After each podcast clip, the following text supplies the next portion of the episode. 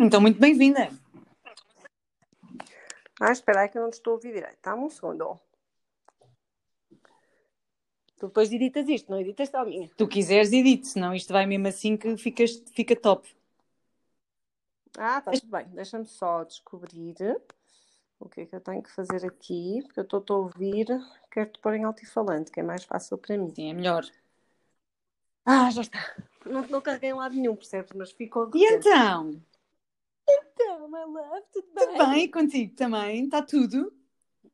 Tudo bem. Pois, Eu vou ser a primeira convidada do Norte. não, não és. A minha primeira convidada é Ah, do Norte. Não, porque, porque a primeira é de Matosinhos, pois é, tens razão. Exatamente. Mas pronto, do Norte a viver no Norte. Do vá. Norte e a viver no Norte, certo. Mas Hum, olha, mas tu não usas aquela expressão está tudo.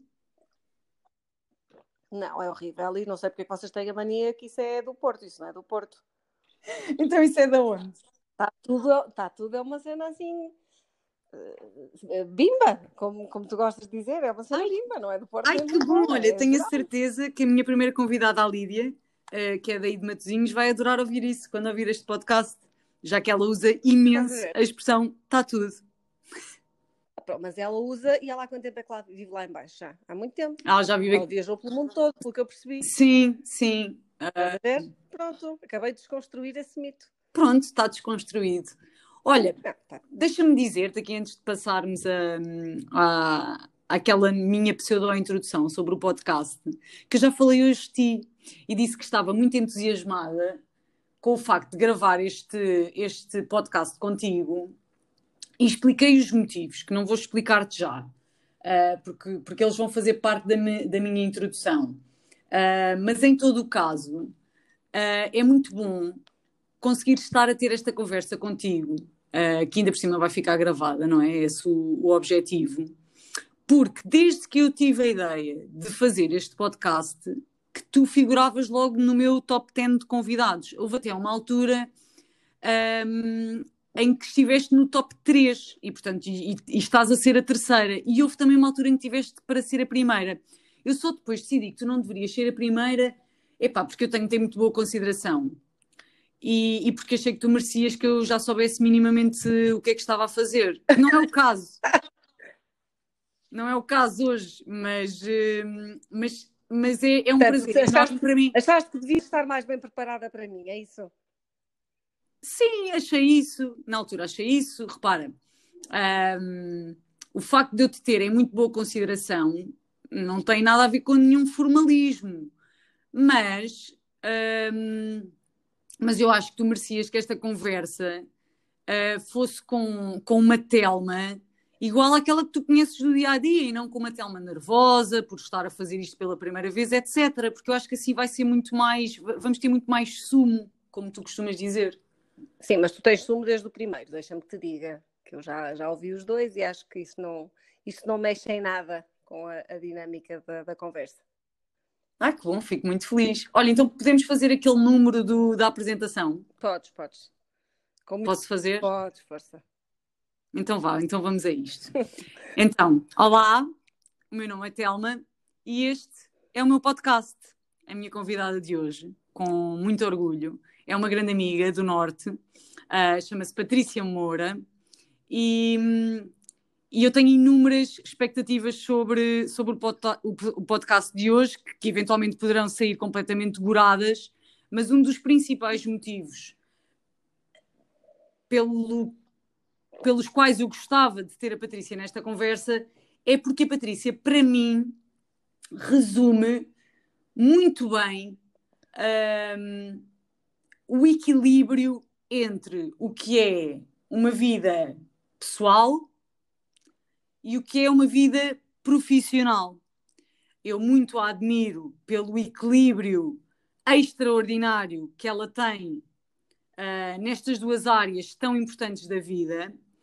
E, e a parte pessoal fascina-me, porque a Patrícia é de longe uma das pessoas, sem ser pedante ou snob, mais cultas que eu conheço e que mais valor, de uma forma prática, dá ao que é viver bem a vida e viver essa vida de uma forma enculturada, com tudo o que a cultura um, comporta. Um, desde as coisas mais o cinema e depois outras menos comuns uh, nos dias de hoje, como, como a literatura, a ficção, um, ainda por cima de autores internacionais. Eu sei que a Patrícia lê em várias línguas uh, e eu tenho imensa admiração por isso. Portanto, obrigada por teres aceito o meu convite. É pá, tu dizes que eu leio em várias línguas, faz-me sentir assim uma espécie de Marcelo Rebelo de Souza. Estás a perceber os teus relacionamentos. E acho que pronto, isso. isso... Mas quase. não, na realidade não sou. Estás a, estás a ser só parva, não, não sou nada disso. Acho, acho que falaste aí em alguns pontos essenciais e é engraçado, tu tens o teu filtro, não é? Tu olhas para mim com o teu filtro.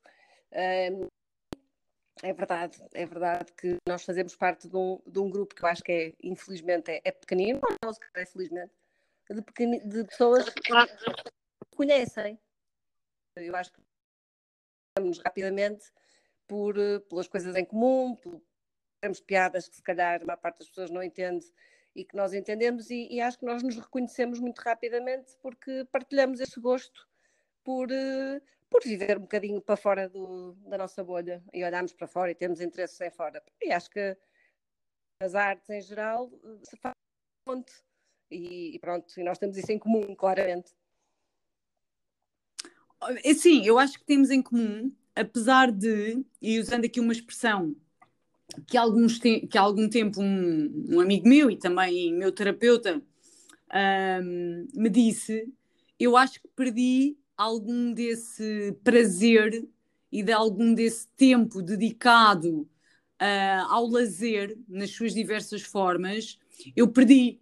Uh, eu já não tenho tanto como, como tinha, se calhar, quando tinha 19 ou 20 ou, ou 20 e poucos anos, um, em que de facto, quando punha na balança trabalho versus vida pessoal um, e a dedicação um, às diferentes formas de cultura, eu, eu acho que hoje em dia já não tenho tanto esse equilíbrio e eu vejo em ti. eu vejo em ti essas diferentes áreas da vida muito bem pesadas e muito bem colocadas no seu lugar. O que me leva para uma pergunta que é: como é que tu chegaste um, a, esse, a esse estado, não é? Porque eu também te conheço como uma pessoa de carreira um, e reconheço-te enormemente enquanto profissional, mas de facto eu quando me lembro de ti, felizmente, eu não me lembro da Patrícia profissional. Uh, eu lembro-me da Patrícia pessoa, gente, com a sua família, com, com os seus grupos de amigos, com, com, com a sua vida, no fundo. Como é que tu chegaste aí? Olha, eu acho muito engraçado tu dizeres isso. Uh, muito interessante mesmo, porque eu, eu, sou a Patrícia Pessoa, não é? eu não sou a Patrícia Profissional. Essa é uma, uma vertente da minha vida que, apesar de me ocupar algum tempo diário, nem sequer é mais importante, não está no top 3. Ponto. Uh, eu trabalho uhum. para me sentir realizada, não trabalho para me sentir viva. E, e há uns não profissional uh, alguém me disse uma frase que me, que me, fez muito sentido, que foi o, o, uh, o trabalho dá-nos muitas vezes significância, mas não pode ser significância. E, portanto, muito claro que trabalhar era um mecanismo que eu tinha que ter para a vida poder viver. Uh, em relação aqui à, à parte da, da, da, cultura ou do gosto, do gosto por, por, ler, principalmente, e pelo gosto pelo cinema, eu acho que aqui é uma herança direta uh, do meu pai.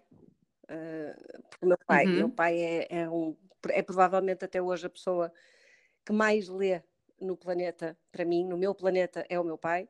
Uh, é uma pessoa que tira um prazer gigante de ler, é um, é um leitor solitário, ou seja, ele não precisa de mais nada para ser feliz, a não ser de um cantinho sossegado, ou não sossegado, na realidade ele não precisa que seja sossegado, e poder ler. Uh, e ele tira um prazer imenso disso. E eu, desde muito nova, que fui estimulada, nem, nem tanto para os livros, mas, por exemplo, para os jornais, para perceber o que é que se passava no mundo. O meu pai era aquele, aquela pessoa que chegava à casa uh, depois de ler o jornal e me tirava o jornal e dizia: lê, lê, tenta perceber o que é que se passa no mundo, tenta perceber. E estou a falar desde muito cedo, percebes? Com, com 12, 13, uhum. 14 anos.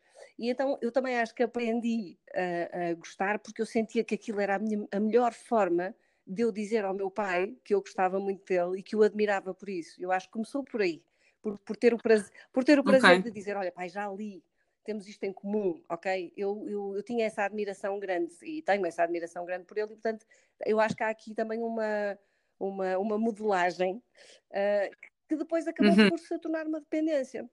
Porque é uma dependência, não é uma coisa que eu faça porque acho que devo, olha, acho que devo, até porque tu sabes que eu leio, que eu gosto é de ler romance, eu gosto de ficção, uh, e portanto não é uma questão técnica ou de aprendizagem, é questão de, de eu me desligar do mundo, de eu aprender qualquer coisa pessoas a descreverem coisas de uma forma que eu admiro, porque eu gosto muito de escrever uh, e adoro ler pessoas que escrevem bem, é uma coisa que me fascina. Uh, e é uma necessidade que eu tenho, mesmo diária. Uh, eu, quando não vejo, quando estou a num livro ou quando estou uma coisa profunda, não é? Porque a gente tem muita coisa que não vale nada e que a gente se esquece passar 10 segundos. Mas se eu não vejo um, durante uns dias uma série, um filme que me faça pensar, que me faça sentir que recebi ali alguma, algum abanão, uh, eu sinto essa necessidade. Eu começo a, a flipar e tenho que me sentar e posso ver até um filme pela décima vez, mas vou ver porque sei que pegar algum botão que para mim é mesmo essencial. Uhum. Várias perguntas aqui para, para te colocar sobre, sobre algumas coisas que tu disseste. A primeira, assim, para isto ter aqui alguma ordem, é tu disseste que de alguma forma também começaste por fazê-lo e, e, eu achei isso muito bonito para uh, como uma forma de demonstração de amor para com o teu pai. E, ou seja, a tua modelagem não tinha a ver com tu quereres agradar ao teu pai, mas mostrar-lhe, ao contrário, mostrar-lhe como ele te agradava. E eu acho isto uma coisa extraordinária, não é? Porque muitos de nós acabamos por fazer modelagens com os nossos pais, com os nossos professores, com os nossos chefes, mas que têm muito mais a ver com nós querermos ser admirados do que com a demonstração de admiração. Sim, não, não sim. sei se, se, isto, se isto faz, faz, sentido faz para ti. Sentido. Sim, faz todo sentido. E, e foi mesmo isso. Uh, não, não, se eu te disser assim, os primeiros livros que eu li, ainda por cima, foram livros daqueles impostos na escola, alguns deles, que eram terríveis, tipo as viagens na minha terra e coisas assim uhum. não foram boas experiências. Uma questão de, ok, isto não é negociável, tens de ler e pronto, está a andar.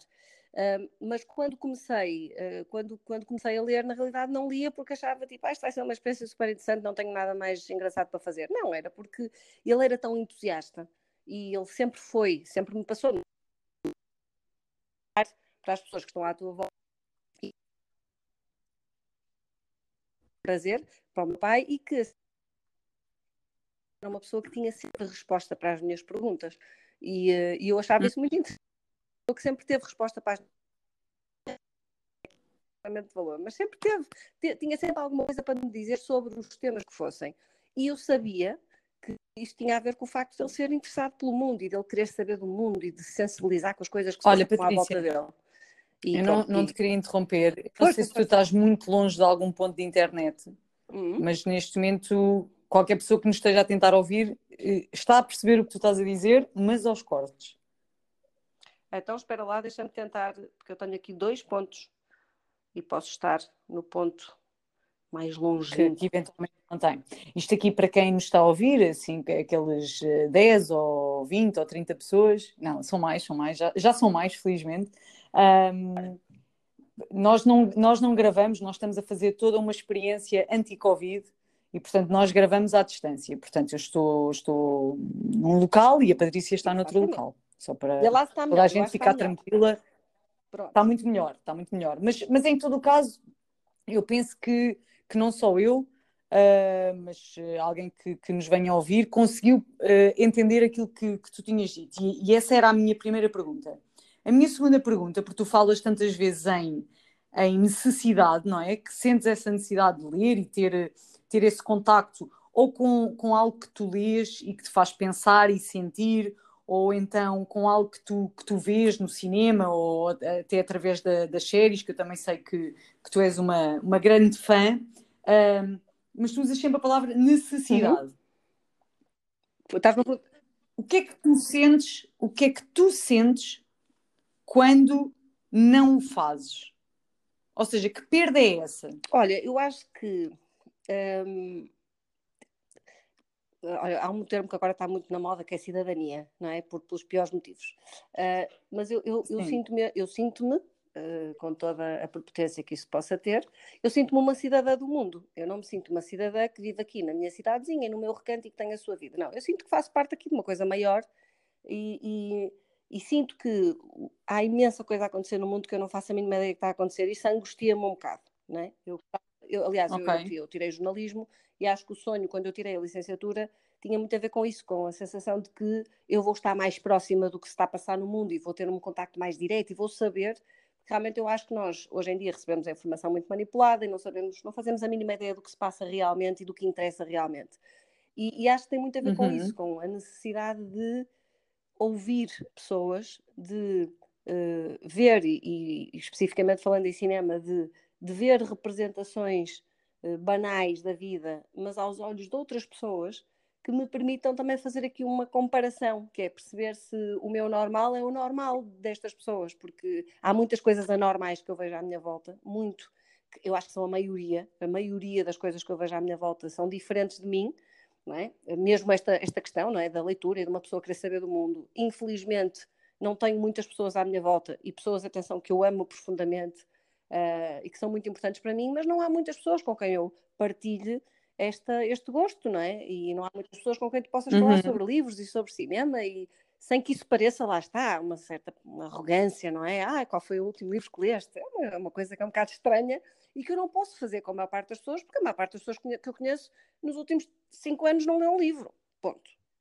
Uh, Porquê é que tu achas que as pessoas não leem? Ou, Olha, ou seja, eu acho que não abriram uh, essa janela, ou ninguém desabriu essa janela, acho genuinamente porque eu acho que tu só descobres a janela e, o, e a maravilha que é uh, se começares, e se, e se, começares da maneira certa, e se lês as coisas certas. Uh, e depois também, há, depois também acho que há pessoas okay. que simplesmente não gostam e não acham piada e nunca vão achar piada. Mas acho que há muita gente que não teve o privilégio que eu tive, que é de ter um, um pai que me disse: começa por ler isto e depois lê aquilo. Se calhar não leia já isto, que isto é um bocado pesado. Percebes? Eu tive aqui uma espécie de iniciação. Okay que me permitiu. Aliás, o primeiro livro que o meu pai me aconselhou é até hoje o meu autor preferido, que é o Gabriel Garcia Marques, e eu li a bibliografia toda dele, não há nada que haja por ler, porque eu acho que ele foi tão, ele foi tão uh, certeiro a dizer-me, olha, lê isto, tu vais gostar, que eu realmente apaixonei-me e até hoje ainda não, ainda não foi superado, esse autor ainda não foi superado, mas está tudo muito nessa linha, ele também me conhecia e nós somos pessoas uhum. parecidas, portanto eu acho que é muito por aí. E qual é que é o teu livro preferido? Qual é que é o meu livro preferido? Olha, eu terei de dizer que é O Amor nos Tempos de Cólera, do Gabriel Garcia Marques. É, eh, foi, uhum. foi lá está, foi o primeiro.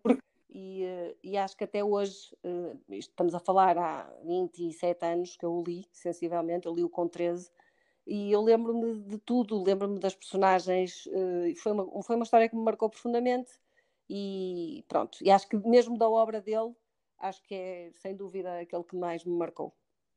Mas tenho muitos. Tu achas que, tu achas que bem, eu tenho, eu tenho tantas perguntas para fazer, não é? Porque efetivamente eu li, eu li no verão passado pela primeira vez o, o meu primeiro livro um, do Gabriel Garcia Marques, a Patrícia Sem é de Solidão. Também. Que foi o livro que mais tempo me, me levei a ler isto porquê? Porque eu também acho que, que todos nós, quando, quando lemos, um, também há aqui com certeza, eu desconheço cientificamente, mas há aqui com certeza áreas específicas do nosso cérebro uh, e, e, outras áreas específicas das nossas emoções que são ativadas e que muitas delas estão dormentes. Eu há muito tempo que só lia livros técnicos. Aliás, até me lembro de falar contigo sobre, sobre o facto de eu só ler Sim. livro técnico. Um, e portanto eu demorei imenso tempo a ler, a ler esse livro. Um, mas gostaste? O, o que é que... Gostei muito, mas foi muito difícil, percebes? Por exemplo, agora quando li, tu disseste-me para ler um, aquele livro da jornalista espanhola da Carme Sim, Chaparro. Chaparro. Sim.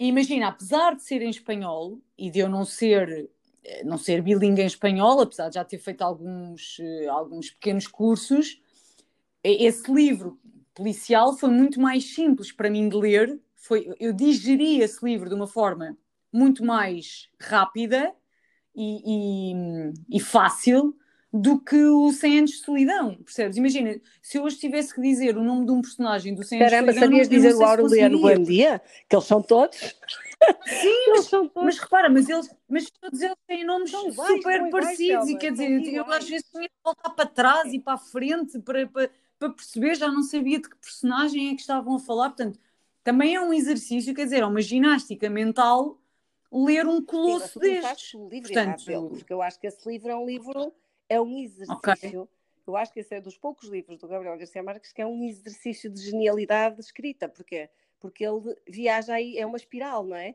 São gerações, gerações, gerações. Uhum.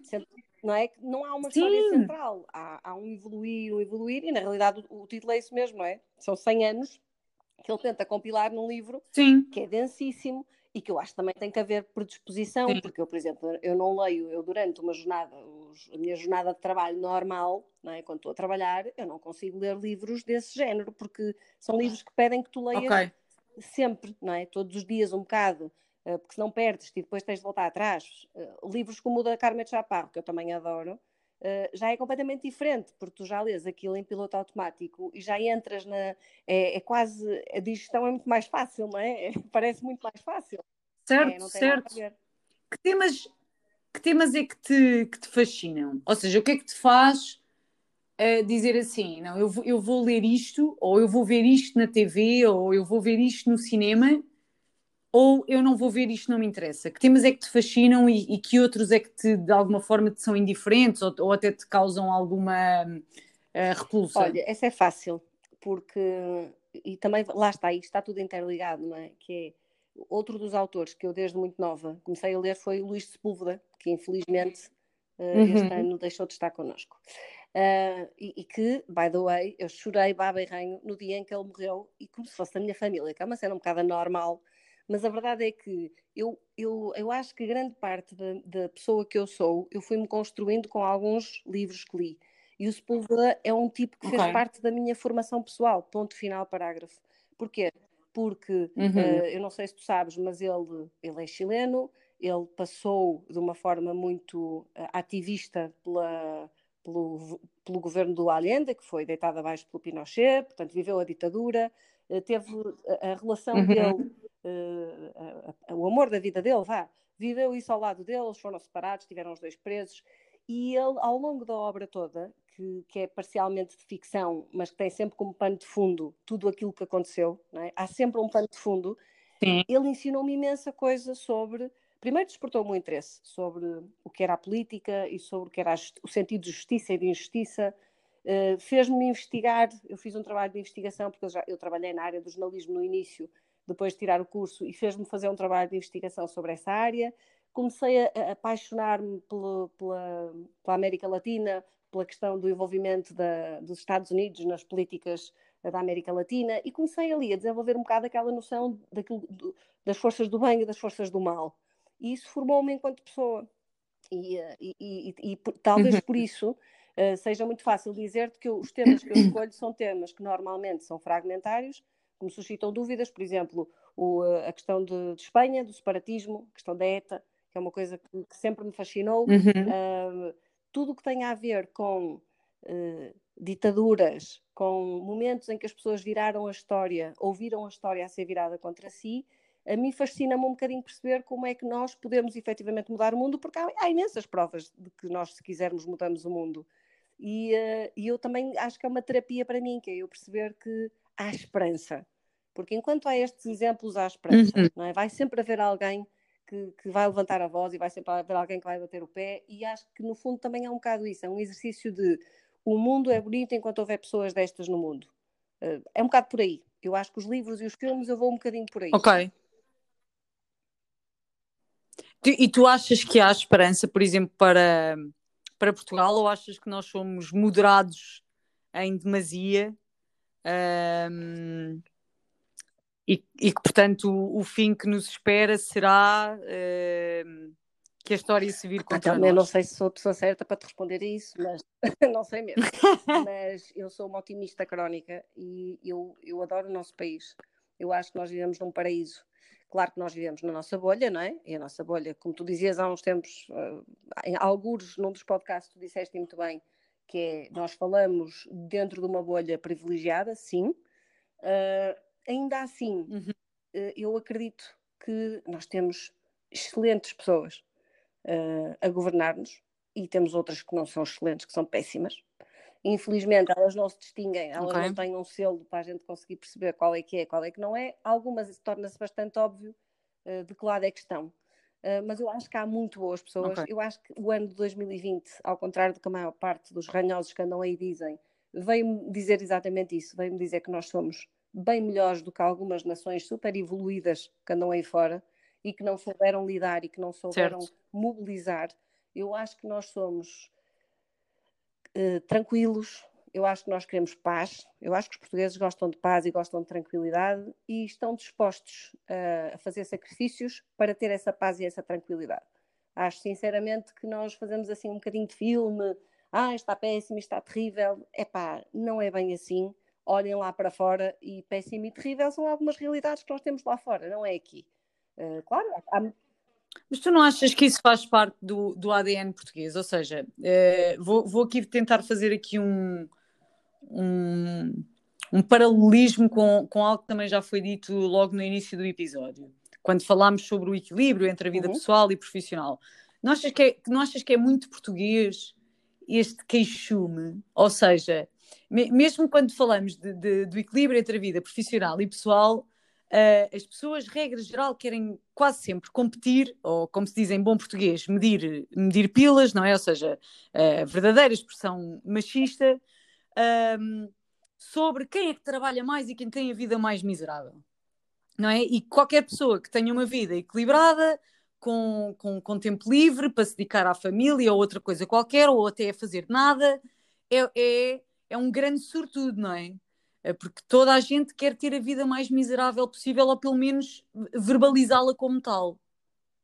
Não achas que isso é português? Opa, uh, honestamente, eu acho que não. Eu, eu acho que não. Sim, claro. Uh, eu acho que isso é um, um clichê. Ok. Acho. Uhum. Então, mas um clichê, imagina. Um, um clichê Aquelas é coisas que a gente se habitua a dizer uma, porque dissemos uma coisa que em algum momento foi uma realidade, mas que depois se torna. Para mim é um clichê. Porquê? É, é a velha história, não é? Okay. Tu dizes isso porquê? Porque a gente vai às redes sociais e vê aquela hora e aquela gente toda maluca e não sei o quê. Mas na realidade, eu acho que isso só nos diz que há muita gente triste. Ok? Eu acho, pessoalmente, que há muita uhum. gente triste. E triste porque eu, eu quando vejo aqueles comentários, uh, imagina, sigo alguém no Instagram e vejo um comentário e digo assim: isto é triste, isto não, nem sequer é odioso, é triste, porque é assim, tu paraste a tua vida em algum momento porque achaste que era importante dares esta resposta que não acrescenta absolutamente nada e que é só tu a dizeres isto está péssimo, isto está certo. muito mau, isto está muito negro. Boa, o que é que tu fizeste hoje na tua vida para tornar isso diferente? E a resposta vai ser: é pá, hoje uhum. não tive uhum. tempo, hoje tenho coisas mais importantes para fazer, porque dá, hoje há, há bola e portanto hoje não vou pensar nisso. E, e, e portanto eu acho que é mais okay. tu teres uma, uma data de pessoas que não sabem usufruir da vida, que são muito dadas, uh, são muito dadas ao copo meio, meio vazio, que não vem o copo meio cheio, têm muita dificuldade, e aqui volta, volta a fechar o círculo, que é, e tem muito a ver com, se calhar. Porque não tem estas tais janelas que eu acho que são uh, brutais para tu equilibrares a tua vida, que é janelas, que é tu, tu podes abrir e ler, Janela para um livro, ou ir ver um documentário, ou ver, ou ver, ler um filme, um filme, ou então fazer alguma coisa que te dá prazer, olhar apanhar sol, ir à praia, estar, estás a perceber? E, e eu acho que a maior parte das pessoas uh, passa os dias em modo automático. Ponto. E vão trabalhar e voltam para casa e fazem o que têm ah. a fazer. E, e se a televisão estiver ligada, está. Se não estiver ligada, não está e, e há aqui um, certo um marasmo, sabes? E que eu acho, e que, e que a, mim, uhum. que, que a mim parece só triste, é triste, pronto, não acho que nós sejamos eh, pessimistas, acho é que a malta que não tem mais nada para fazer ouve a opinião dos outros e decide criticar porque, olha, ao menos fiz hoje alguma coisa que foi chegar ao Instagram e dizer és um palhaço, não faz sentido nenhum. Pronto, e vou-me deitar e amanhã já nem me lembro porque é que disse aquilo. Uh, acho que é mais triste, percebes? Não, não vejo isso como uma coisa má, como maldade, como nós somos, queixamos-nos de tudo e mais alguma. Não, acho que é, é, é só triste. Não sei se fui clara. Bem. Não, eu acho, eu acho que foste. eu acho que foste. Eu queria acrescentar, eu, eu hoje em dia tenho um passatempo preferido no, no, no Facebook, que é hum, eh, quando, quando vejo esses comentários, uh, e muitos deles com algum discurso de ódio, ou ódio racial, ou de orientação sexual, o que quer que seja, o que eu faço é denunciar essa gente toda, uh, porque já que no Facebook existe, podia banir, ou então, uh, como dizer, castigar essas pessoas e privá-las do acesso a dizerem essas barbaridades durante um tempo, pelo menos, para elas ficarem a pensar nisso, mas não tenho tido grandes resultados. O Facebook diz sempre que, que é, as coisas que eu denuncio não vão contra não vão contra as regras. Não, não eu, eu, faço da, uma coisa mais simples, que é um amigo. Ponto. Eu normalmente ah, não, não, mas eu faço estas Depois, é? coisas, é? eu faço estas coisas com pessoas ah, que eu não conheço de lado nenhum, percebes? Do género daquelas que vão, vão ao artigo da, da revista, se é que se pode chamar revista de informação da sábado, vão à revista da sábado e dizem em relação ao artigo sobre o Papa Francisco se pronunciar em relação ao casamento homossexual, as pessoas vão lá e dizem, ah, tipo, o Papa também quer é apanhar. Sim. Uh, pronto, não vou, não vou dizer o resto, né? E eu vou lá e acho que aquilo é um, é um discurso odioso e portanto denuncio. Mas o Facebook mas, mas até isso, oh, então, mas até portanto, isso, também... por exemplo, é só triste. Percebes? Porque não só. Pois é, claro que é. O nível de iliteracia e de ignorância é gigante e as pessoas, na verdade, não têm culpa de ser ignorantes. A malta diz: Ah, mas há imenso acesso à informação. Ok, não me lixem, há imenso acesso à informação, mas 90% é lixo que está na informação. E, portanto, são pessoas tristes, são pessoas que não têm educação cívica uh, e são pessoas que, que, provavelmente vão passar a vida toda uhum. assim e que tu não vais aculturá-las, porque não é a determinada altura do campeonato que tu as aculturas. E, portanto, a gente tem que aprender a viver com eles e a, a ter. Eu, eu, digo uma coisa, eu, eu, sou até, se calhar erradamente, mas eu até sou condescendente, que é gente, tu és só triste, desde que fiques longe de mim e que, não, e que eu não tenho, te ouvi muitas vezes, és só triste. Pronto. Então, mas olha uma coisa.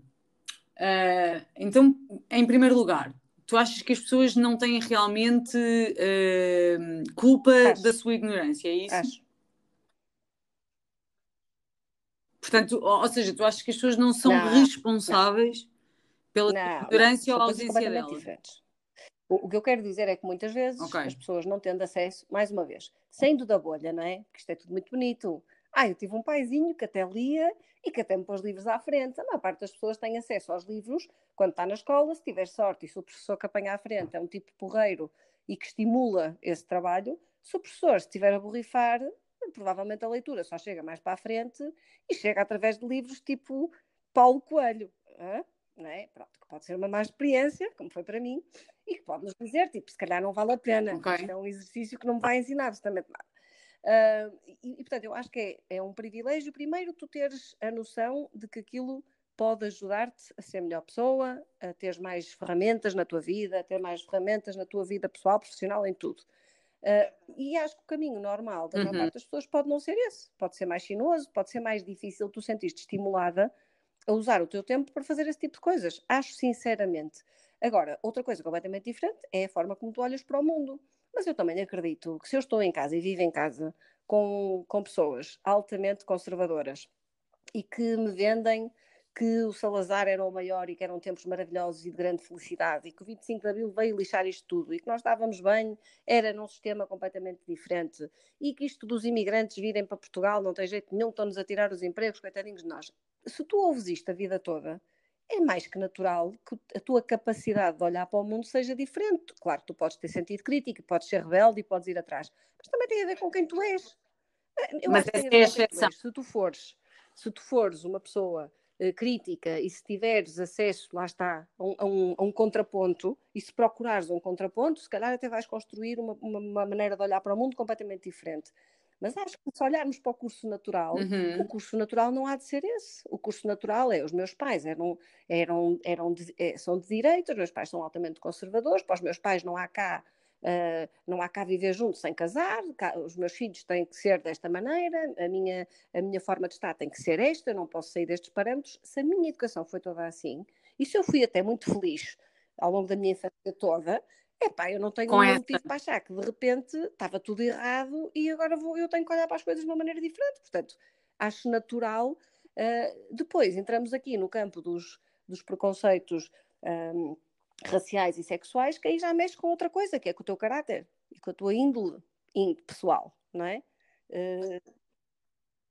Mas tu achas que esse caráter, ou, ou seja, porque tu, tu disseste aqui, não é? Ou seja, deixaste aqui uma, uma espécie de determinismo, não é? Sendo que há sempre exceções. Uh, de onde é que se constrói o caráter? Eu acho que é um, é um eu acho que há aqui uma há algo que, que, é, que vem de ti e há algo que tu vais construindo ao longo da vida com uma data de influências. Agora, tu podes deixar que essas okay. influências tenham um peso X ou podes deixar que essas influências sejam tudo.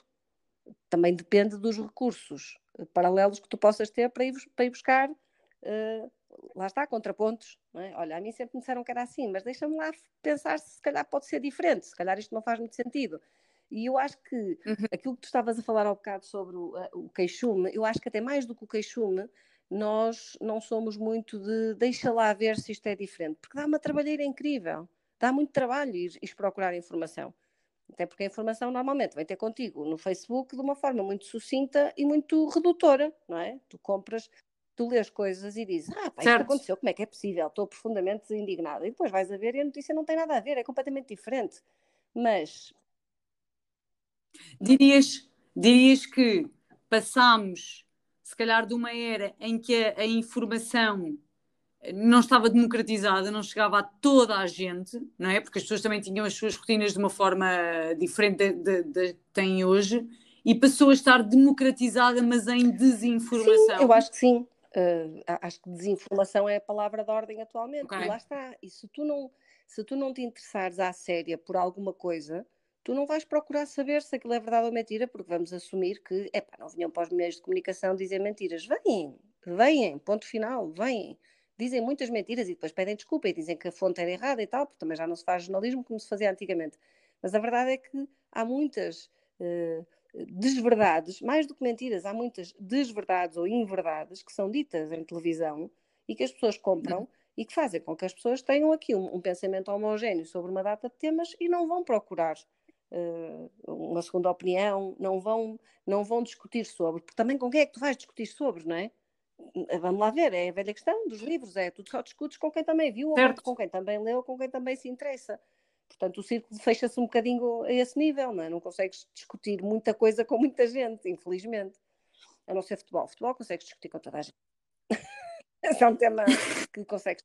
Ou, ou, ou séries como A Casa Sim. de Papel também consegues discutir com toda a gente, toda a gente vê. Eu gostei. Eu gosto tu gostaste da Casa de Papel? Eu sei, eu Pronto, sei. é que eu odiei, é que eu odiei, não é? E portanto desisti. E como, como eu geralmente, eu, eu, eu há, eu tenho um, uma red flag, uma bandeira vermelha assim muito clara quando começo a ver o que quer que seja, mais ou menos os primeiros minutos e depois se, se estou aborrecida ou não. E eu fiquei logo aborrecida com a Casa de Papel, porque achei que aquilo era uma. Como dizer? Era uma pastilha já mastigada, percebe? Daquelas que tu vais buscar e com a esperança de que aquilo ainda saiba hum, a, a fruta tropical, mas não, porque já está mastigada. E portanto eu desisti logo. Portanto, eu vi a primeira temporada e pensei, ah, bem, eu gosto, não vou ver atenção, mais isto. Eu gostei muito e vi as temporadas todas, e se mais vierem, mais eu vou ver. Mas tem a ver com, primeiro, eu, para mim, entretenimento também pode ser ver um filme de ação daqueles mesmo que tu sabes exatamente o que é que vai acontecer. E sabes que o gajo vai, que vai acontecer? um minuto e que vai estar giríssimo na mesma e está tudo bem. Mas durante aquela hora e meia a minha cabeça desliga e está a divertir-se e está a sentir uma emoção diferente. Para mim está tudo bem. E depois eu gosto certo. muito de, de tudo o que são filmes e séries espanholas. Eu adoro ouvir falar espanhol, eu adoro as expressões deles, adoro ouvir. E portanto também tinha essa adição, não é? Que é, estava a ver uma série que me divertia e era em espanhol e são atores que eu acho que são bons atores, diferentes pelo menos, são caras diferentes. E isso também ajudou, sim. Certo. Dou, dou isso de barato, sim. Nesse sentido, sim.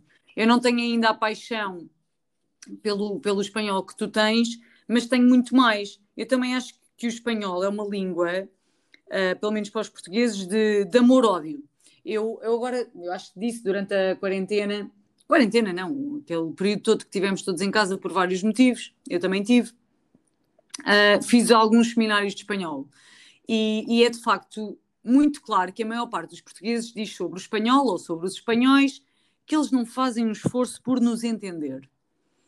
E uma das coisas mais espetaculares que de facto eu aprendi nesse seminário de espanhol foi que o facto de eles não nos entenderem nada tem a ver com o facto de não fazer esforço ou não. Tem a ver com o espectro fonético deles, que é muito inferior ao nosso, com o facto de a maior parte das palavras em espanhol se escreverem ditas, o que não acontece em português, não é? Basta pensarmos nas palavras em, em português Sim. que comecem por E, que geralmente o E é mudo e tu dizes Sim. logo Shh, não é? E portanto eles não entendem que, que, na prática essa palavra começa por um E ou por um S e, e que quer dizer o que quer que seja.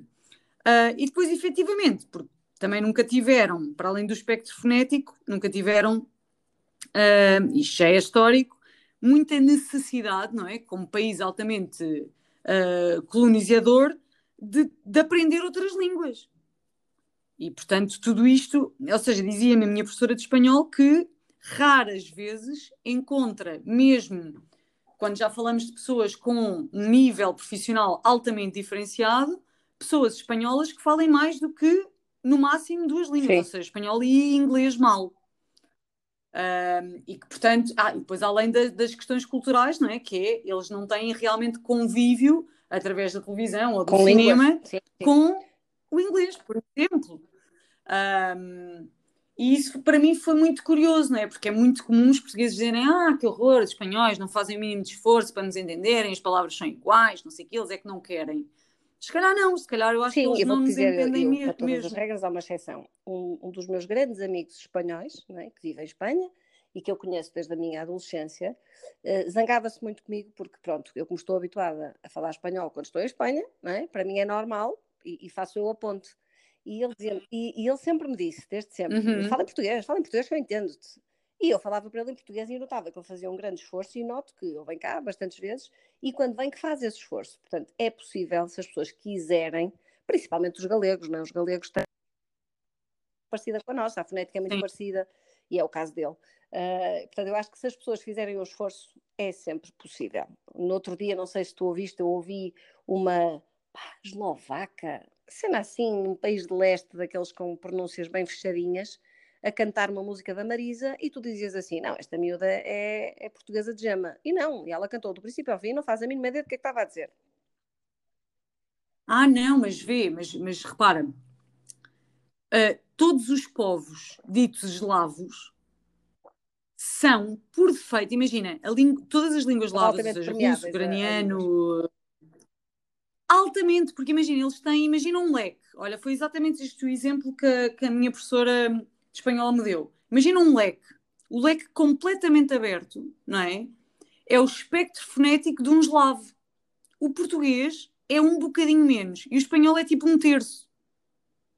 Portanto, imagina, os países do mundo que mais rapidamente aprendem línguas oh, são acabei os de povos eslavos. contigo hoje, vês? Espetacular. Pá, espetacular. Eu também aprendi com outra pessoa. Olha, essa pessoa, essa, essa pessoa que eu muito admiro, não é? Um, que, é, que, é, que é minha cliente e que ainda por cima é uma professora de espanhol brilhante. Um, ela diz uma, uma expressão que eu adoro, que é uh, todos é que sabemos tudo. Giro. Que é uma Sim. coisa tão simples, não é? Mas com com um significado é. tão profundo, todos é que sabemos tudo, não há outra forma. Uh, e, e remete-nos um bocadinho para. Hum, olha, se calhar às vezes para não nos levarmos tão a sério e não nos acharmos tão é. uh, donos disto tudo, não é? Não, não, não, querendo, aqui no meu podcast singelo, parafrasear nomes de programas da RTP. Se bem que esse programa é bom, é dos bons. Uh, pronto, é nunca bom, vi. Vale a pena ver. Dono de estudo. O que é que tu estás a ver? Eu já, eu, ou seja, agora passando aqui um bocadinho para o espectro, já que este podcast é todo ele é mega cultural.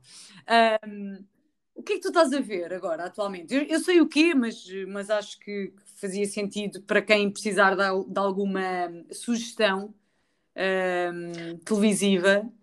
Olha, eu estou a uh, ver dizeres. o Pátria que infelizmente está a sair a conta-gotas. Uh, o Pátria, eu li o livro há três anos atrás e foi assim, pronto. É, é, é, é um livro absolutamente maravilhoso. Muito difícil para mim de escrever, uh, mas engloba tudo aquilo que eu te falei antes, não é? Que é falar um bocadinho sobre algo que tu sabes que é real, que existe no mundo, mas romanceá-lo uhum. de uma forma que também nós sabemos que é real, que é a forma como a vida pessoal de duas famílias que de repente, sem qualquer, hum, eu diria, fundamentalismo, se veem uh, afastados por questões políticas e por, por ideologias, uh, como isso afeta a amizade de, uhum. de, uma vida inteira, como isso mexe com a, a, felicidade das pessoas, como isso mexe com o seu caráter, como as pessoas se podem moldar para o bem e para o mal por causas tão pouco dignas. Uh, é, é, um exercício brutal, mas que tem como pano de fundo uma realidade que, se calhar, nós sempre vimos nos telejornais e sempre julgamos, e sempre foi fácil dizer: não, não, aqueles estão certos, aqueles estão errados, e o livro tem essa magia de, de, não julgar, de te dizer que dos dois lados houve razão, que dos dois lados se fez coisas más por bons motivos, e é muito tocante por esse motivo. E a série, eh, ao contrário do que me aconteceu em quase todos os livros que passaram a filme, que eu achei sempre tipo, que horror, está horrível, não tem nada a ver, a série na realidade é profundamente feliz. Uh, fazer a ponte Uh, é um, são, são episódios de, de 60 minutos que são autênticos murros no estômago, não, são, não é uma série leve. E, mas, mas na realidade também lá está, é o meu momento do dia de pá, deixa-me lá ver aqui qualquer coisa que eu diga assim: é pá, este realizador é soberbo, estas personagens são maravilhosas e esta história tem, há tanta profundidade ali que me faz estar ali uma hora a pensar um bocadinho e mais uma vez, a sentir-me tipo, ok, eu estou aqui a fazer qualquer coisa de útil por mim, que é, estou a refletir sobre o mundo e, um, e, recomendo vivamente. Só que lá está, só recomendo após leitura do livro, porque acho que a série é altamente redutora. Para quem não leu o livro, a série há de dizer muito menos do que me está a dizer a mim. E de resto, diz isso. Portanto, malta, nada de se porem aí para a HBO, ah, sim, sim. ou HBO livro... uh, para ver a série toca a é, ler o livro. do Pátria. Fernando Aramburu. Uh, e depois, neste momento, não estou a ver mais nada, porque confesso que não há mais nada que me esteja a puxar. Uh, quero muito ler, o, uh, ver uma série que eu descobri que existia, que é o, o, Estranho Caso do Harry Cabert, que é de um livro do. Hum, ai, como é que se chama o gajo? Hum. Do Dicker, do Joel Dicker. que eu li o, o livro no verão e descobri que existe uma série, uma minissérie de oito episódios, uh, sobre o livro. E como também é um policial, olha, é um bocadinho na, na onda da Carmen de Chaparro. São livros pá, que tu lês, pá, lês com muita facilidade, estás a ver, entretenimento. Casos, casos engraçados e que não são previsíveis, pronto. E, portanto, também estou com vontade de ver esse, uhum. uh, mas para já, honestamente, não há nada que me esteja a estimular muito. Ok. Olha, eu, eu vi agora mais recentemente, né, como sugestão tua, vi e delirei, Working profundamente aborrecida de ter terminado. Sim. Sim. Essa série canadiana que é tão brilhante, maravilhosa, é tão brilhante. Eu, o que eu gosto mais é para mim é como, imagina, é como uma cebola, não é? Que tem ali muitas camadas. E tu, tu, vês, tu vês aquilo, mas depois tu podes tirar, não é? Camada a camada, aquilo que tu quiseres e tu podes ir na tua reflexão até à maior das profundidades, apesar daquilo ser passado com a maior leveza e descontração Sim. possível.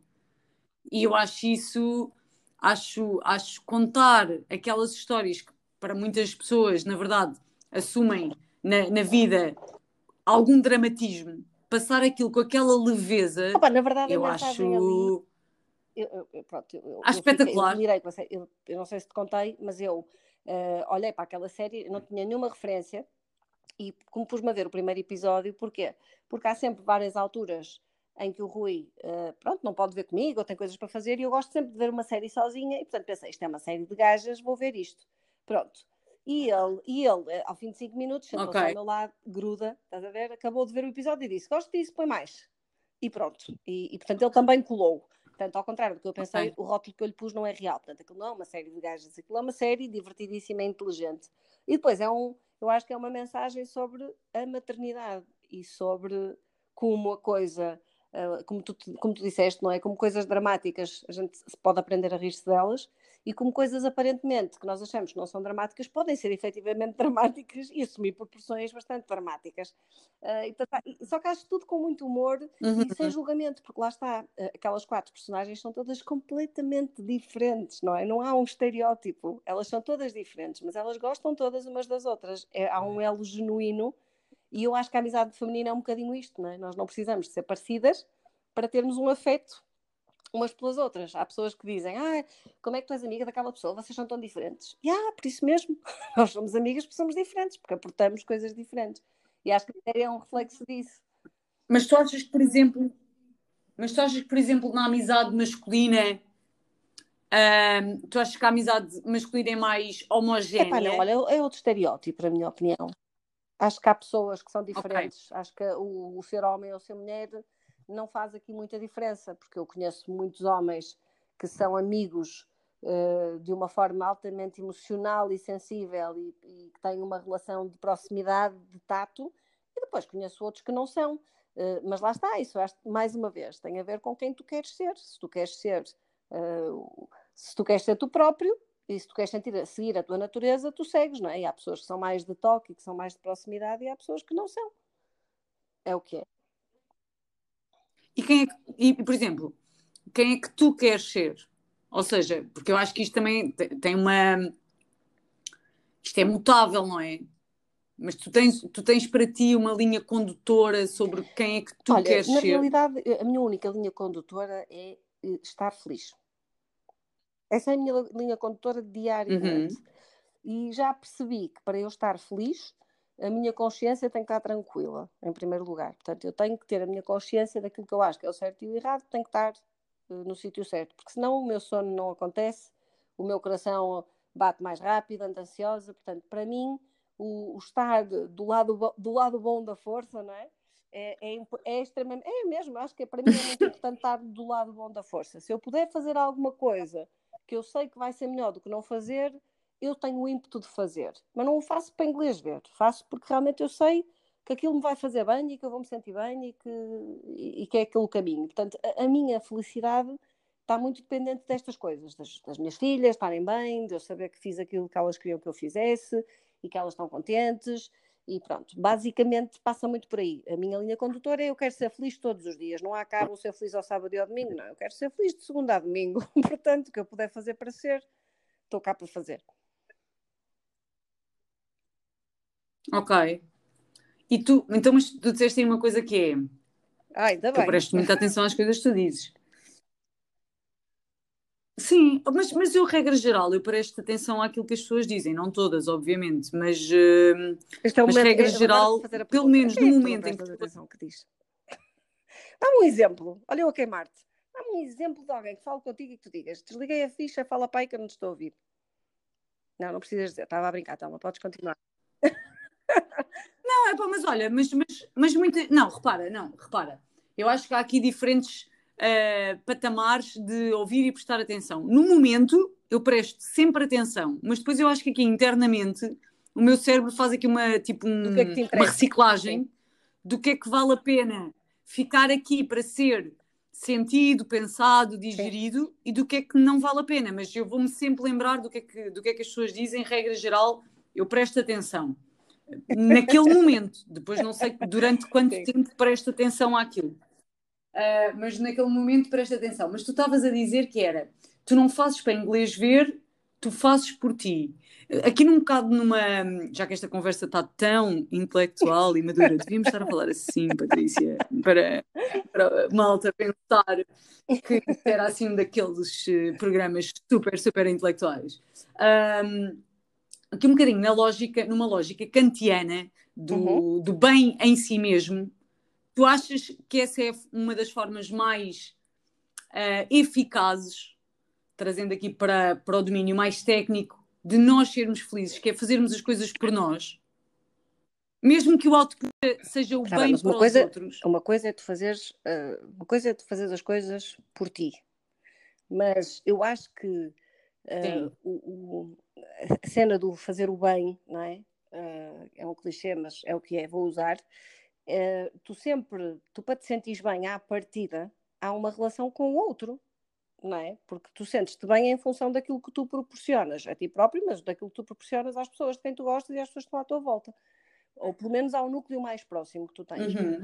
E isso para mim, vou-te dizer, não foi uma descoberta, tipo, um dia acordei, estava a trevejar e foi um raio que caiu e eu lembrei-me. Não, foi um processo engraçado. Uh, tu sabes que eu fiz a, a, a, formação de coaching e de programação neurolinguística uh, há, em 2006, para aí.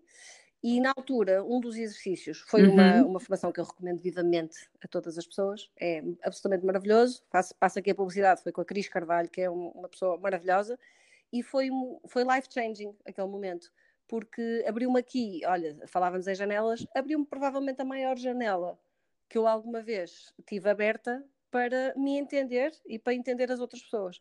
E isso tem sido útil todos os dias da minha vida desde que eu aprendi isso. E um dos exercícios que a gente fez era um exercício, isto agora vai ser freaky, era um exercício que tu fazias uma regressão uh, na tua cabeça, como é que tu eras na infância, tá, tá, tá, depois ias ao presente e depois ias para o futuro sobre o que é que ia acontecer nos próximos 10 anos, qual era a tua projeção mental do que te iria acontecer, do que é que tu ias fazer e por aí fora. E havia ali um momento, no fim do exercício, em que a pergunta que saía era qual é a tua missão na vida? E, e a Cris, quando nos explicou o exercício, a gente fica sempre a olhar para ela com aquele ar tipo, esta cena, o que é que vai acontecer? E ela disse: pá, vocês vão perceber que vai aparecer logo qualquer coisa na vossa cabeça. E, uh, e é isso. E não, não, precisam dizer a ninguém, não precisam descrever, pá, fiquem com a informação. E isso aconteceu a mim e foi assim um momento assim absolutamente avassalador. Porquê? Porque a frase que me veio à cabeça depois de estar ali uma hora e meia a fazer esse exercício foi uh, que a minha missão era merecer a minha felicidade dando. Foi esta a frase. Telma, literalmente, foi esta a minha frase. Foi uhum. okay. merecer a minha felicidade dando. E eu percebi que há essa, no meu caso, há essa relação direta, que é eu só vou ser feliz se eu souber que eu mereço ser feliz porque eu faço as outras pessoas à minha volta felizes e dou o meu melhor para que elas sejam felizes. Que acredito muito na lei do retorno e, portanto, para mim, quando eu faço as coisas bem, não há como as coisas retornarem a mim no formato em que têm de retornar. Ponto. Sejam os afetos, sejam as amizades, sejam as coisas, as, os, uh, enfim, tudo retorna, uh, desde que tu te empenhes o suficiente e que dês. Uh, e, portanto, é, eu tenho muito claro que a minha felicidade não depende só de mim, depende daquilo que eu tenho a capacidade de gerar nos outros, que vai gerar um retorno para mim e que me faz sentir em harmonia com as pessoas de quem eu gosto. Uhum. Portanto, tu acreditas perfeitamente que só há uma forma de se receber, que é não, dar. Não, na realidade eu conheço muita gente que recebe muita coisa que não merecia receber, não, não é? Uh, acho que todos nós conhecemos. E também conheço muita gente que dá imenso e que é generosíssima, que é maravilhosa e que a vida é terrível com, com algumas pessoas. Mas também acho Porquê é que tu achas Porquê é que tu achas que isso acontece? Ou seja, predisposição, não é? Porque é, é... alguém um dia me disse uma coisa que eu achei muito interessante, que é tu, tu, tu vives a vida e tu vives a vida e a pessoa que vive ao teu lado a vida, não é? O que está permanentemente contigo, vive no mesmo mundo, vive na mesma realidade, tem as mesmas circunstâncias. Mas tu podes ver magia nas coisas que te acontecem, não é? Literalmente, tu podes dizer assim: foi, isto aconteceu, só okay. pode ter acontecido porque eu hoje lembrei-me disto, eu hoje tinha pensado nisto, e olha, isto não está a acontecer por acaso. E tu podes ler sinais e podes ver magia nas coisas que te acontecem. Ou não. Ou podes dizer assim: ah pá. Então, mas para isso, mas tu para ver tens que estar. E com, e com a mente aberta. Sim, sim. Sim, tens de estar ligado a ti, tens de estar ligado a ti, à tua vida, aos teus Sim. sentimentos, ao teu corpo, estão, é? sei lá. Está, que estão meias adormecidas e Estão naquela máquina de lavar, não é? Ou naquela rotina que tu falavas há pouco, no, no modo automático. coisas e não percebem o que é que está a acontecer e não percebem que se calhar aquele é um momento para tu celebrares e aquele é um momento para tu te emocionares porque aquilo é importante. E não, para aquelas pessoas não foi importante, foi simplesmente, olha, aconteceu isto. E então acho que sim, e, e mesmo Ou para te revoltares, não é? Boas, muitas vezes, não é? Quando acontece uma coisa menos boa e tu dizes assim, é pá, isto não era suposto, mas depois dizes, pá, olha, não era suposto, mas se calhar era. E se calhar tenho que encontrar outra forma e outro caminho e vou aprender alguma coisa com isto e, e andar para a frente. E acho que essa capacidade, isso sim, tu ou tens uhum. ou não tens, ou se não tens, trabalhas e tentas ir atrás, e acho que é muito difícil tu não teres e, e teres essa consciência e queres ir atrás. Acho que é muito difícil, honestamente. Acho que só quando tu queres mesmo e procuras, e acho que há uma ínfima percentagem de pessoas que se dão ao trabalho de pedir ajuda para abrirem essas janelinhas. Nem sequer sabem que elas existem, portanto vivem bem sem elas. Não sei se estou a fazer sentido, não é? É a, doce, a gente diz, é doce Sim, é... eu não sei que essa não, janela tá... existe e que essa janela me pode fazer ser mais feliz e viver melhor, uh, eu não tenho por que procurar, porque eu não sei que ela existe. É? Certo. Concordo. Eu, eu, não concordo, regra geral, nós não. não... Tu, tu, dizias no início um, ehm, que nós nos reconhecemos, não é? Porque temos muitas similaridades, mas nós, na verdade, somos pessoas que discordamos claro. imenso uma da outra. Um, mas ehm, sabes que Mas eu acho que essa é uma similaridade. mas sabes que eu tenho razão. Estou a brincar contigo. Eu acho que muitas vezes tens. Mas olha, mas eu também acho, não é? Tu estiveste no meu casamento e eu disse lá esta frase, e esta frase para mim é quase um mantra. eu acho que é mais importante ser feliz do que ter razão. E não portanto, razão, eu, eu não me importo minimamente de não ter razão, até porque uh, na minha cabeça mando eu. Portanto, eu posso sempre dizer-te que tens razão, eu fico feliz, tu ficas feliz e ficamos todas felizes. É. Não é? Olha, o que é que habitualmente te irrita? Opa, isto porquê? Porque eu acho que eu acho que também tem uma certa graça, não é? Um, como diz a minha, a minha avó, quem não se sente não é filho de boa gente. E eu também tendo um bocado a desconfiar daquelas pessoas que andam na vida sempre de sorriso e cara alegre, a sorrir e a cenar, e parece que nada lhes toca e nada as irrita, não é? Como se a irritação ou o desprazer fossem emoções menores, não é? e que, que as pessoas até se sentem culpadas de, de sentir. O que é que te irrita? O que é que tira é muito do sério? Ah, tu nunca é porque eu nunca vi. Ah, mas eu, sei. Não, já me viste, não, não me viste, se calhar ouviste-me, não é? Nós tínhamos muitas conversas telefónicas. Uh, ouviste-me, não me viste. Ah, sim, uh, sim. Atenção, eu, eu, eu irrito-me com muita facilidade, uh, sou, sou controlada, mas o facto de estar irritada não, nem sempre se manifesta exteriormente, não é? Eu posso estar uma pilha de nervos e tu de fora dizes, olha, ela está na boa, está tudo bem. E não, eu estou tipo com vontade de partir coisas, mas eu eh, fisicamente consigo controlar a cena para me acalmar. Um, o que é que me irrita? O que é que me irrita? Oh, Telma, agora é que tu me entalaste. agora entalaste-me verdadeiramente. É assim, eu só me lembro de coisas. Não, é que é assim, é porque tu tens sempre resposta para tudo. Uh, percebes? De coisas do dia a dia banais. E, e na realidade acho que não, o caminho não é esse, não é? Coisas que me irritam. Uh, quer dizer. Não, mas podes, podes começar pelas banais. Olha, por exemplo, eu acho que é interessante. Às vezes, quando nós não sabemos, porque nunca pensámos muito bem sobre o assunto, etc., começar pelas coisas que estão assim mais na rama e depois elas vão Olha, eu, eu acho outras. posso dizer uma coisa que é irrita-me um bocadinho quando eu, eu sou de fazer planos. Não sou de fazer planos de longo prazo, mas sou de fazer planos. Imagina, eu uhum. chegar à segunda-feira e eu sei que vou ter X tempo dedicado ao trabalho e tento sempre perceber onde é que eu consigo encaixar ou um jantar com as minhas amigas, ou uma ida ao cinema. Eu faço isto logo à segunda-feira, para teres uma ideia, não é? Começo logo mentalmente a dizer, olha, pá, não vou marcar nada para aqui, gostava de fazer isto, gostava de fazer aquilo, e, e tento montar aqui um plano da minha semana, e muitas vezes acontece ele saiu segurado, porque, pronto, eu tenho duas crianças, né? E elas têm escola e têm as atividades, e depois há sempre qualquer coisa que acontece, e isso irrita-me um bocado. Irrita-me uh, não poder uh, cingir o universo à minha agenda. Isso irrita-me um bocado. E imagina, tenho, tenho aquelas coisas que muitas vezes nós fazemos uhum. um grande esforço, não é? Por exemplo, eu gosto de treinar e, e, e, gosto de ir aí duas ou três vezes por semana porque aquilo faz-me bem à cabeça e irrita-me quando aquele dia que tu tens dedicado e dizes assim, vou conseguir ir às oito da manhã e de repente acontece qualquer coisa e afinal vou ter de levar à escola às 8 da manhã, não vai dar para ir a lado nenhum e, isso uh, sinto-me irritada e sinto-me frustrada.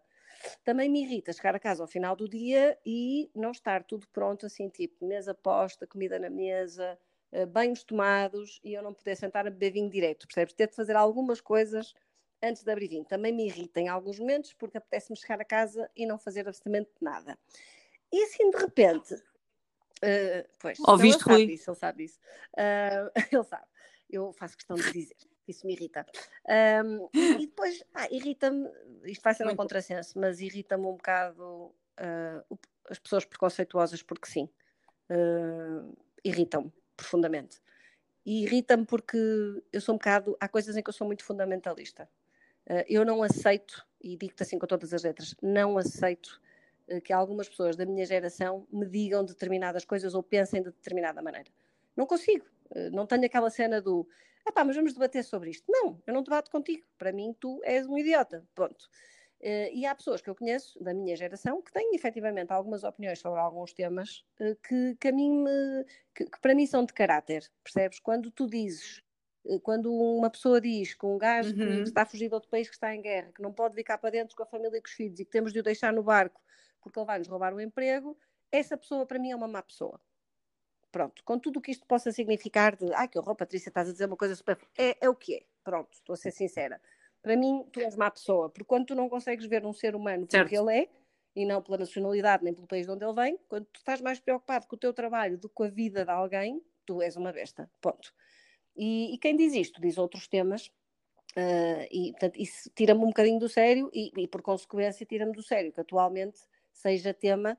Uh, sejam temas, alguns destes temas que para mim estavam arrumados numa gaveta, fechados e mais do que estabelecidos, e que de repente vem um palhaço qualquer uh, levantá-los e acordar os idiotas todos que andam aí para dizerem sim, sim, este gajo é que tem razão, este gajo é que sabe, este gajo é que tem a coragem para dizer as coisas. Isso irrita-me profundamente. Uh, e nem, nem tenho visto, não costumo ver telejornais porque, uh, porque me irrita profundamente. Pronto, e acho que já levas com três, já chega. Uhum. E já fiquei irritada. Olha, já me irritei só de dizer. Eu só ouvi duas. Então... Mas olha, mas lá está, mas tu disseste, mas tu disseste que era um contrassenso, não é? Porque também tu uh, tens um, não é um preconceito, não é? Mas tens, fazes um juízo de valor claro sobre o facto das pessoas terem não, uma opinião diferente da tua. Tu achas tu que... que há, há temas Oi, em que isto não é uma opinião. Isto não é a minha opinião.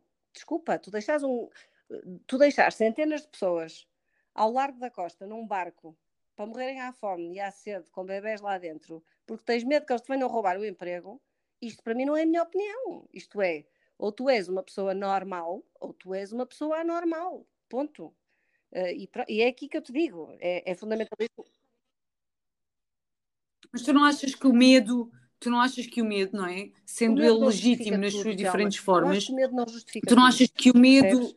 Uh, okay. Vou-te dar um exemplo. Nós agora com isto da pandemia, uh, saber que médicos chegaram a casa aos seus prédios no pico da pandemia e tinham bilhetes na porta a dizer não te queremos aqui, vai viver para longe, um médico, e aconteceu não com um, mas com centenas de médicos que foram, eh, fizeram bullying a médicos que estavam a fazer o seu trabalho a salvar vidas porque não os queriam por perto.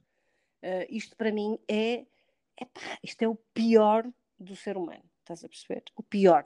E portanto, para mim não há lugar sequer a discussão. Se tu quiseres discutir isto comigo, eu digo-te assim: não vamos discutir isto, nem vamos discutir mais nada, porque para mim estás fora da minha lista, ponto final. Nessas vamos... coisas eu sou muito fundamentalista.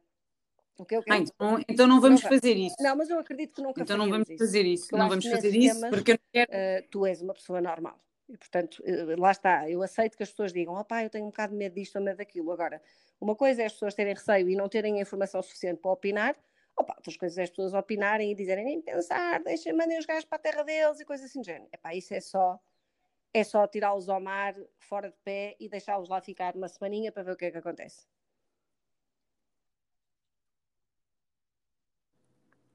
Eu concordo.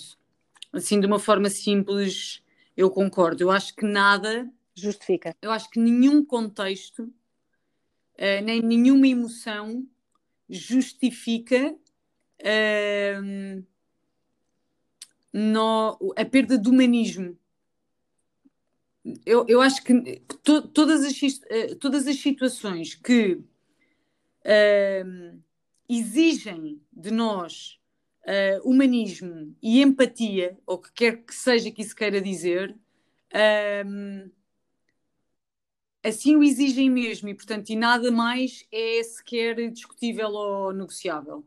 Um, mas infelizmente, como dizes, eu não sei se toda a gente, ou se a maior parte das pessoas pensa ah, ou sente como, como nós. Eu tenho a certeza que não, porque. Tu achas que a pandemia, pegando no teu exemplo, tu achas que a pandemia, não é? Porque no início da pandemia nós ouvíamos que não, agora é que nós vamos ser muito melhores pessoas. Já, eu já sei tudo pelo teu riso, não é? É tudo bullshit, não é? As pessoas não vão ser nada melhores pessoas, as pessoas até se tiverem a oportunidade vão ser um bocadinho piores. As pessoas são o que são. Eu não acredito que as pessoas mudem. Uh, não acredito mesmo. Na base, na tua essência, tu és o que és, ponto. Um, não, eu acho que eu acho que na pandemia tu, tu vês é refletido de uma forma muito transparente, tal como, como sempre na vida, não é? Nos, nos momentos de, de, celebração e nos momentos de crise é quando tu vês a essência crise. das pessoas. Pá, e até nisso, tu vês a, a, a, aquela história do copo cheio e do copo vazio, não é? Que é, se tu me perguntares a mim, eu digo que a pandemia foi um período absolutamente glorioso para mim, não é? Uh, porquê? Porque estive em casa e porque sou feliz em casa e porque estive com as minhas filhas mais tempo do que alguma vez tive na vida e porque tive tempo para fazer tudo o que tinha para fazer em termos profissionais e mais pessoais e porque não houve distrações. Uh, se por um lado aquilo parece estranho porque nós estamos habituados a sair e a fazer coisas, por outro lado também é uma forma de tu te virares mais para as coisas simples e para fazer coisas que nunca te passam pela cabeça. Para mim foi um período espetacular. Epá, quase todas as pessoas com quem eu falo dizem tipo, é, não me atirei da janela porque, porque senão magoavam-me, porque queriam atirar-se da janela. Diz, diz. Então, mas eu tenho uma pergunta. Então, mas eu tenho uma pergunta que é: durante esse período em que tu agora vês à distância e vês que foi glorioso, tu tiveste momentos menos bons, mas que te trouxeram depois no futuro uh, essa noção de que bom que eu passei por isto, ou tu conseguiste logo à partida saber que estava a ser muito bom, não é? Porque, porque também há pessoas, por exemplo, eu vou dar o meu exemplo pessoal. Um, o período de confinamento, ou até o período que eu estive em casa, em layoff, etc., teve momentos de profunda dor. Mas essa profunda dor que eu senti foi um, uma disrupção total num conjunto de padrões meus, e portanto eu hoje posso olhar para trás e digo: isto foi glorioso. Mas há pessoas que nem sequer pela dor ou pelo prazer passaram, ou seja, decidiram logo que aquilo era um, grande aborrecimento e que, que tudo era Pai, horrível, olha, dizer, e assim estão. Eu, eu sempre tive consciência de que as coisas estavam a ser boas, porque, como eu te disse, eu vivo as coisas no dia. Eu consigo, quando, quando alguma coisa não está bem, eu tenho consciência, isto não está bem olha, não estou contente ou não estou feliz, ou não. É óbvio que há ali uma fase, há sempre uma fase de alguma ressaca da tua rotina, não é? Tu tens ressaca de. Uh, eu tinha ressaca de estar com as minhas amigas, não é? E nós fazíamos chamadas, mas não é a mesma coisa.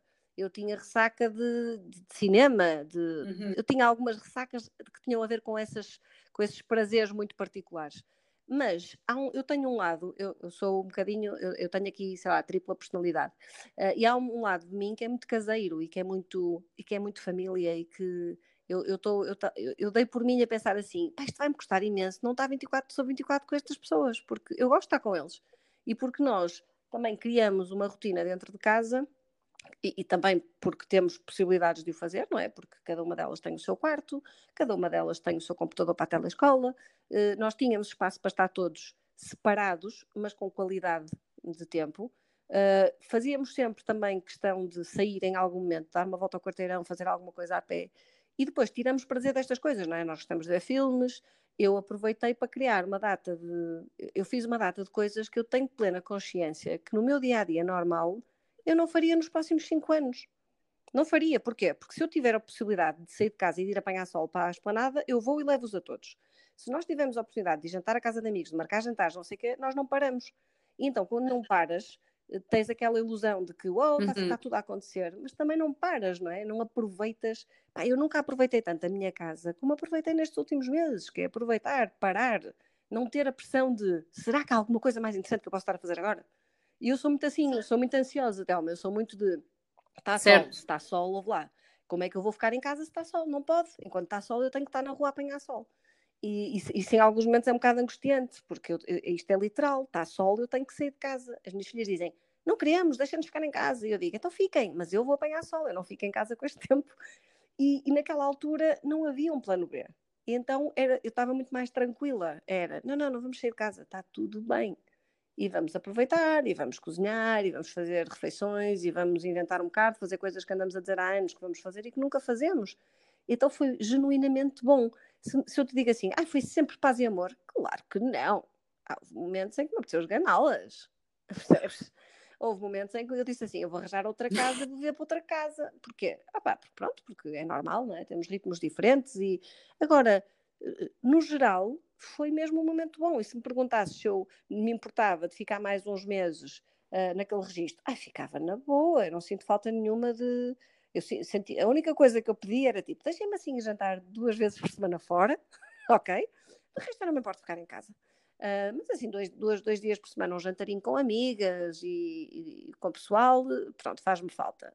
De resto, honestamente, foi, foi bom. E foi bom porque acho que rompeu com a rotina e acho que nós de vez em quando também precisamos de romper com a rotina e de dar valor a outras coisas. O que é que tu achas que as tuas filhas, não é? porque elas têm idades diferentes, o que é que tu achas que elas no, no futuro vão, vão recordar deste tempo que passaram Olha, eu, eu contigo não, não e com, essa, com o Rui? Eu não tenho a ideia de que isto vai ser um tempo muito marcante para elas, sabes? Porque nós sempre fizemos em casa marcante. questão de não dramatizar. Eh, de, portanto, eu acho que elas sentiram que, okay. pá, muito fixe, não temos de acordar tão cedo, porque elas realmente tinham telescola a partir das nove, portanto, uh, é pá, não temos de acordar tão cedo, não há aqui aquela cena de, não é, dos horários e de sai, não sei quem entra e sai, estamos sempre aqui, tipo, isto é muito bom, está-se muito bem aqui. Elas, elas tipo, foram muito felizes estes meses. Não acho que elas façam uma associação à pandemia, também não acho que a rotina delas, agora que regressaram à escola, apesar de obviamente estarem, muito, estarem as horas que têm que estar na escola, elas ainda assim têm tempo de qualidade connosco, não é? Porque elas vêm para casa ao final da tarde, nós estamos sempre juntos, estamos sempre juntos, ao fim de semana estamos juntos. Eh, há, um, há aqui um diferencial, mas eu não sinto que elas digam assim, aquele tempo foi aquele tempo, foi muito diferente e agora temos este. Não, porque elas foram para a escola e obviamente que estão felizes, não é? Estão com as amigas, há ali uma componente que, que acresce valor. Portanto, não sinto que, ela, que haja aqui um antes e um depois uh, muito diferenciado para elas. Para mim, para mim, sim. Para mim e para o Rui, sim. Uhum. Foi, foi, um, foi, um, foi um, uma fase completamente fora da caixa. O que é que tu vais recordar dessa fase? Olha, Sim, com mais recordar, carinho. Hum, vou recordar vou recordar à noite ouvir o, o, o, podcast do Bruno Nogueira e chorar como uma desalmada com coisas que, que deviam ser para rir, não é? Mas lembro de chorar profundamente porque dizer assim, olha, eh, voltamos à mesma história, Telma, que é quando tu dizes assim, o mundo é bonito quando há pessoas destas, não é? Quando tu ouvias o Bruno Nogueira, e quando tu vias a, a, Maria João Pires a tocar o Claire de Lune à meia-noite em direto para aquele no Instagram, e, e, tu dizes assim: fuck, esta gente é da minha geração, orgulho, e está a fazer uma cena brutal. Não são um nem dois, são 15. são todas pessoas com quem eu tenho imenso a aprender. São todas pessoas super interessantes. Tudo o que eles dizem da boca para fora ou me faz rir ou me ensina alguma coisa. Uh, e poder estar todas as noites, no final de um dia, de mais um dia, poder estar ali a partilhar um bocadinho o que é que ia nas nossas cabeças e a ouvir pessoas estimulantes, aquilo para mim foi profundamente importante. O, Bruno Nogueira diz que aquilo era para ajudar as pessoas naquela fase e eu vou-te dizer, a mim funcionou. Aquilo foi uma, uma espécie de comprimido que eu chegava ao final do dia e era a tal emoção de ah pá, ok, eu sou uma pessoa normal, eu acho isto, eu concordo com isto, isto faz sentido, boa, estamos bem, tu não estás a necessitar de psicólogos, está tudo bem. Um, isso foi muito.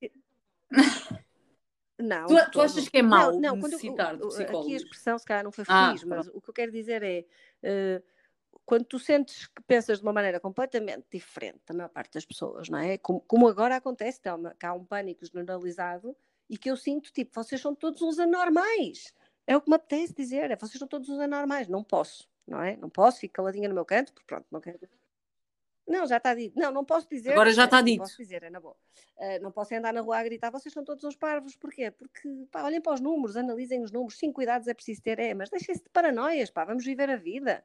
Alguém disse, houve um virologista que disse uma frase que eu adorei, que ele disse assim: Nós, para darmos mais seis meses de vida a pessoas que já viveram a vida toda, nós estamos a tirar seis meses de vida a pessoas que ainda não viveram nada.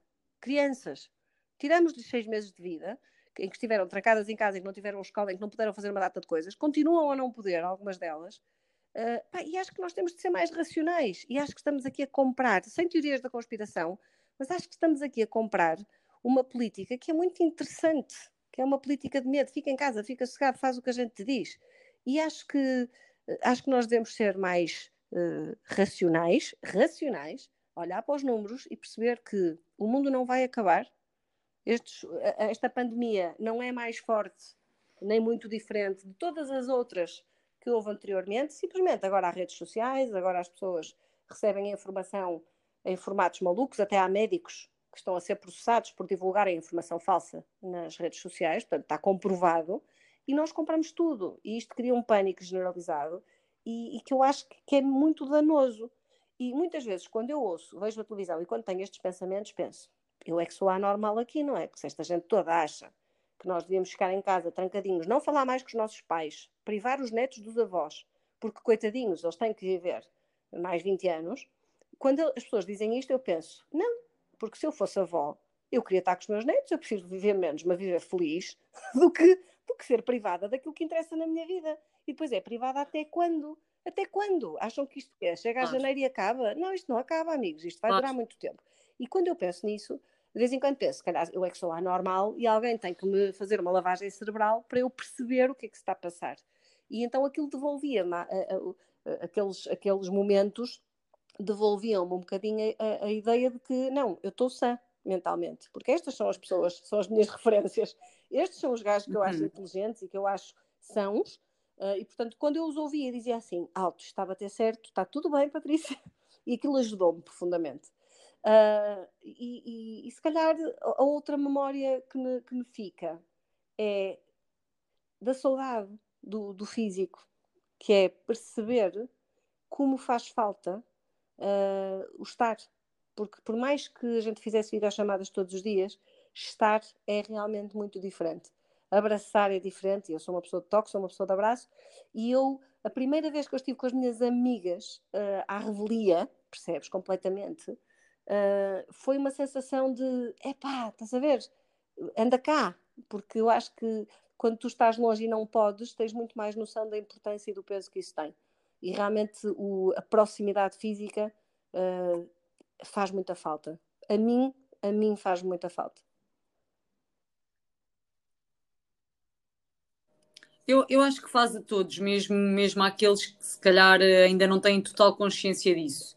Um, olha, eu aprendo sempre muito contigo um, e, e para mim Uh, falar contigo, estar, estar neste momento aqui contigo é um, é recíproco, é recíproco. É um privilégio enorme. Se calhar como, se calhar como aquele que, que tu tiveste a ouvir pessoas uh, que tu consideras inteligentes ou que consideras que, que, que, te dão esperança, e eu sinto isso sempre quando, quando te ouço. E um bocadinho aqui nesta tónica, e aqui em jeito de, de terminarmos, porque eu também sei que tu tens outras coisas para fazer. Um, queres deixar uma mensagem? Ou seja, pode ser uma mensagem para mim, pode ser uma mensagem para quem nos ouve, é o que tu quiseres. Olha, uma mensagem. Eu, eu, eu, confesso que não me sinto em posição de mandar mensagens. Um, não me sinto, porque, porque acho que okay. as mensagens é? seria sempre uma mensagem minha para alguma coisa em particular e que podia não servir o máximo de ouvintes que tu podes ter, que eu acredito que serão milhares, minha querida Telma, milhares.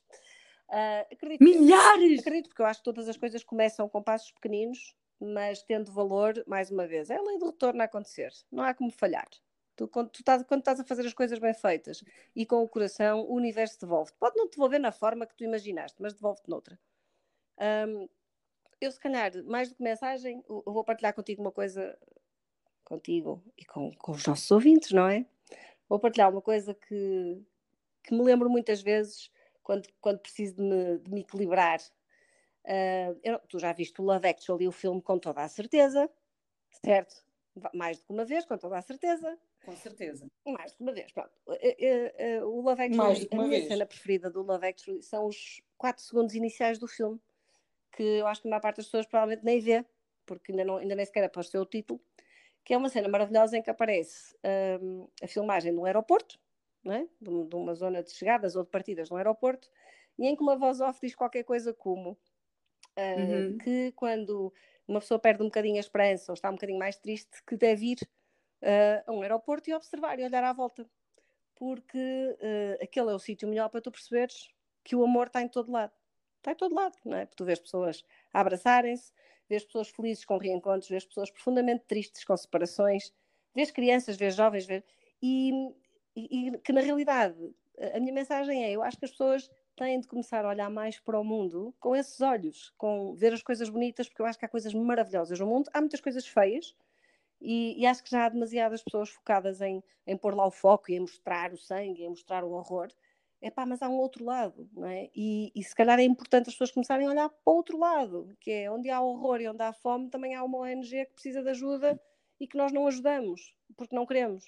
Uh, e para tudo acontece isto, que é o que é que tu fizeste hoje para tentar mudar alguma coisa? E, e pode ser só uh, falar, partilhar, estar consciente, mas eu acho que o amor está mesmo em todo lado e, e, eu acho que a vida é bela e que o mundo é maravilhoso. E a prova disso é que nós estamos aqui as duas a falar. Somos amigas recentes, não é? Uh, e eu sempre adorei esta ideia de que ao longo da vida tu acrescentas pessoas à tua vida, não é? Porque muitas pessoas dizem, não, não, fechei as vagas e tal, aos 30 anos fechei as vagas, já tenho amigos que cheguem, Margarida Rebelo Pinto, a Margarida Rebelo Pinto, num livro qualquer, escreveu isto e eu achei maravilhoso. Que ela disse: ah, as pessoas têm a mania que a partir dos 30 é de género, as vagas estão fechadas, já não tenho tempo para os que tenho, não preciso de mais.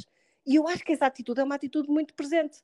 Há muita gente que pensa assim, que é de género, ah, agora quero mais amigos para quê? Não preciso. Uhum. Uh, eu não, eu sempre tive esta ideia de, não, pá, as pessoas vão aparecendo na minha vida por algum motivo e se calhar as que aparecem mais recentemente uh, fazem muito mais sentido, porque estamos numa fase diferente e gostamos numa fase diferente e gostamos de uma forma diferente e, portanto, para mim é uma grande felicidade nós, primeiro, poder conversar com alguém como converso contigo, é? que é alguém que me estimula profundamente, uh, e poder fazer parte da tua lista, da tua shortlist para este projeto, que eu sei que é um projeto que para ti é muito especial e que eu desejo que tenha o máximo sucesso e que estarei presente sempre, que tu me chamares, para ajudar no, no processo. Não, eu teria pelo menos mais uns 20 temas para discutir contigo, ou seja, à medida que nós fomos falando, isto podia ter evoluído para, para temas como, como a eutanásia, para temas como as orientações políticas e a bússola, a bússola moral, só que, chato, é? quer dizer, não dá, não dá para tudo no mesmo episódio. O que o quê? Não era só para os ouvintes, é isso que eu quero dizer. Para mim não. Eh, mas se calhar para... Pois, mas se calhar para a malta ia ser um bocadinho chato. Olha, eu estou cheia, cheia, cheia de, de gratidão. Esta conversa já me tranquilizou, já me revoltou, já, já me fez pensar em coisas que eu nunca tinha pensado e eventualmente acredito que me vá fazer sentir uh, emoções que eu nunca senti, porque eu, porque eu vou guardá-la uh, bem cá dentro, num lugar onde eu posso ir buscar sempre que, que for preciso. Uh, e portanto só tenho como, como dizer-te que tô, o amor está em todo o lado e portanto também está aqui neste, neste podcast. Um, e é um gosto enorme ter-te na minha vida e obrigada por, eh, por teres aceito. Exatamente. E, e vemos na vida, vemos na vida real. Vamos, Já que aqui na não... vida real. Eu adoro. Adoro, adoro. Boa punchline. Vemos então. na vida real, exatamente. Estás poderosa. Estás a ver? Mas olha, mas. E, eh, olha, vemos mesmo. Mas né, tu sabes, né? Porque nós falamos à parte. Opa, agora é que me lixar. Não vamos, não, pá, já não vou ao Porto. não, eu vou-te explicar. Lamento dizer-te isto assim em direto. Eh, eu estava num grande dilema moral, porquê? Porque ouvi um dos, um dos últimos podcasts em que tu disseste qualquer coisa como é pá, não sei que eu sou daquelas pessoas que as pessoas me dizem vamos jantar não sei onde, eu não me apetece nada, mas não sou capaz de dizer que não. E eu pensei, olha, agora ela vai se lixar porque eu vou-lhe dar 10 alternativas e ela que vai escolher, juro-te. Eu pensei, ah, eu não lhe volto a sugerir nada porque a desgraçada vai-me dizer que quer ir àquele mas na realidade não quero ir àquele. Pronto, já me dissolveste o problema, não, vai, não há jantar. Está bem, está bem. Tá Vais ter que guardar para outra altura. Combinado, Vais ter que guardar para outra altura. Tá obrigada, tá beijinhos. Olha, beijo enorme e obrigada. Beijinhos.